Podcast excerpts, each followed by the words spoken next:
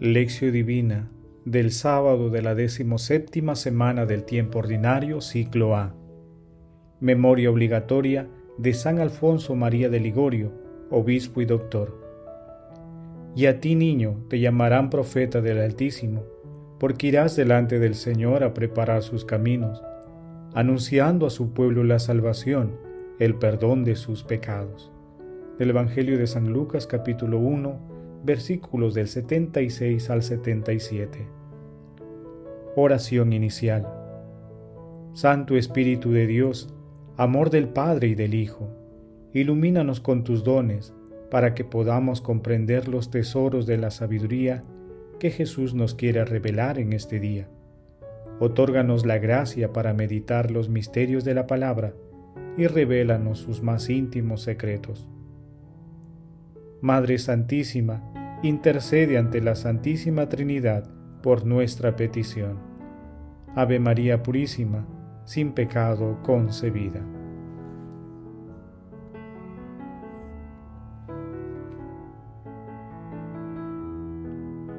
Paso 1. Lectura. Lectura del Santo Evangelio según San Mateo, capítulo 14, versículos del 1 al 12. En aquel tiempo, el tetrarca Herodes oyó lo que se contaba de Jesús y dijo a sus cortesanos, Ese es Juan el Bautista, que ha resucitado entre los muertos, y por eso se manifiestan en él poderes milagrosos. Es que Herodes había hecho arrestar a Juan y lo había metido en la cárcel encadenado, por causa de Herodías, mujer de su hermano Felipe, porque Juan le había dicho que no era lícito vivir con ella. Quería mandarlo matar, pero tuvo miedo de la gente que lo tenía por profeta. El día del cumpleaños de Herodes, la hija de Herodías danzó delante de todos y le gustó tanto a Herodes, que juró darle lo que pidiera. Ella, instigada por su madre, le dijo, Dame ahora mismo en una bandeja la cabeza de Juan Bautista. El rey se entristeció, pero por el juramento y los invitados ordenó que se la dieran y mandó decapitar a Juan en la cárcel. Trajeron su cabeza en una bandeja, se la entregaron a la joven y ella se la llevó a su madre. Sus discípulos recogieron el cadáver, lo enterraron y fueron a contárselo a Jesús.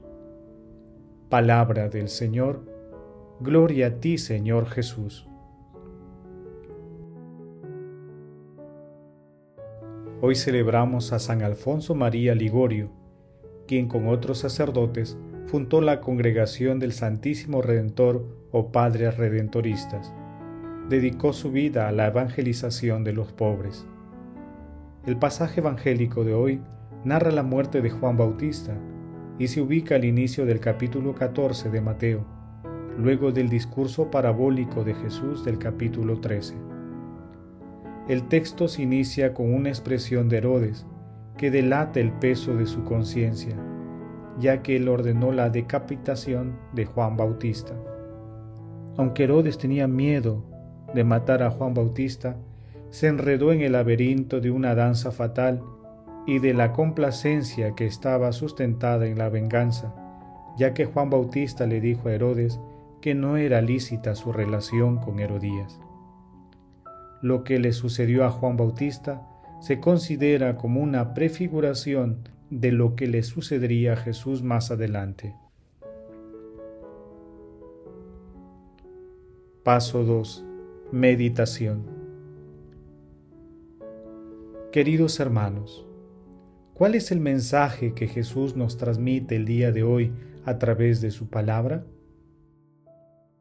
Lo que le sucedió a Juan Bautista, el profeta del Altísimo, es lo que ocurre muchas veces con todas las personas que siguiendo los preceptos cristianos denuncian los abusos de personas que tienen poder económico y o político.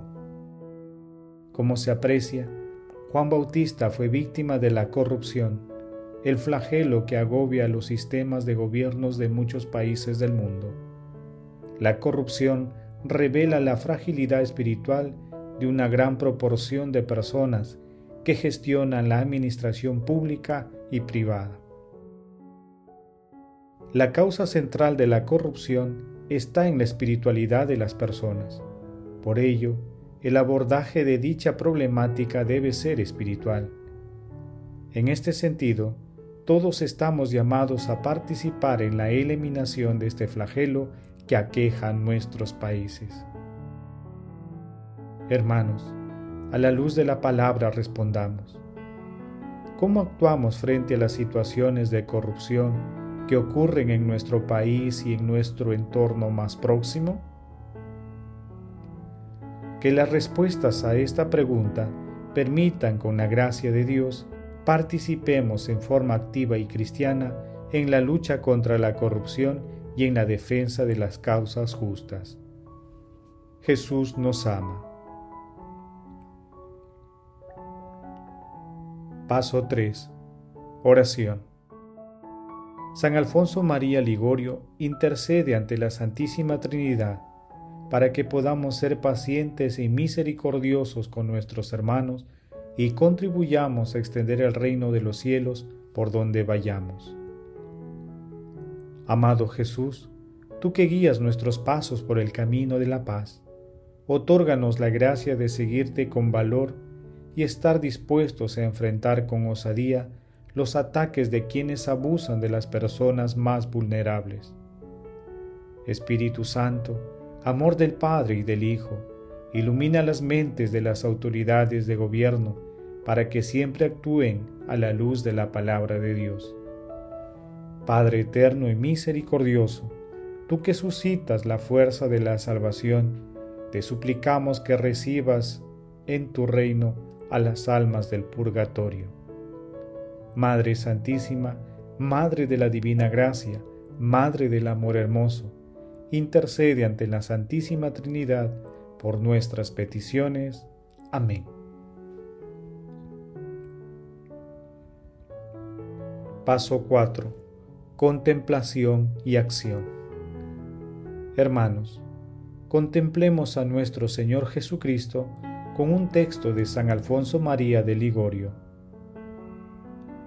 Esta es, por tanto, la meta a la que deben tender nuestros deseos, nuestros suspiros, todos los pensamientos y todas nuestras esperanzas, ir a gozar de Dios en el paraíso, para amarlo con todas las fuerzas y gozar del amor y gozo de Dios.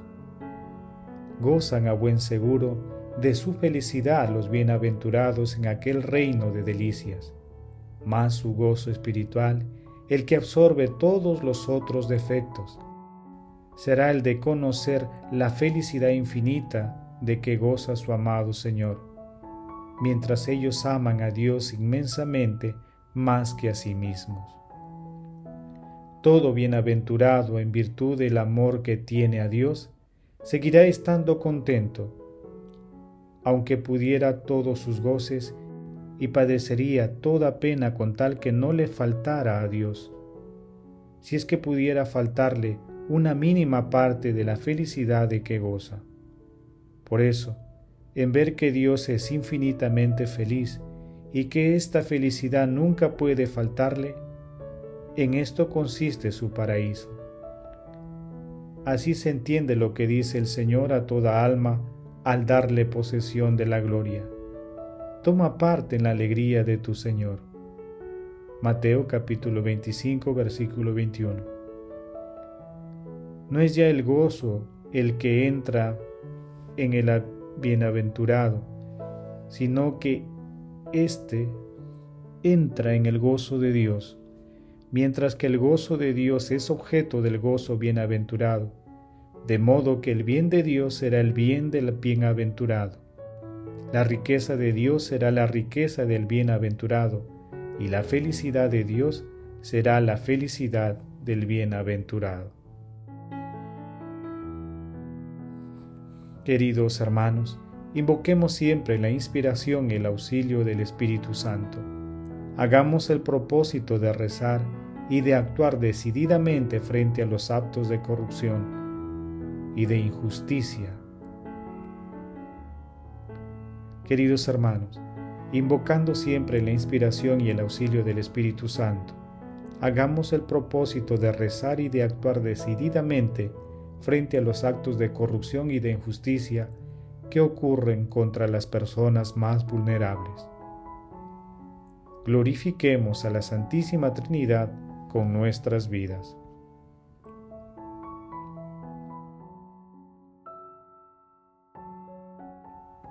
Oración final. Gracias Señor Jesús por tu palabra de vida eterna. Que el Espíritu Santo nos ilumine para que tu palabra penetre a lo más profundo de nuestras almas y se convierta en acción. Dios glorioso, escucha nuestra oración, bendito seas por los siglos de los siglos. Madre Santísima, intercede ante la Santísima Trinidad por nuestra petición. Amén.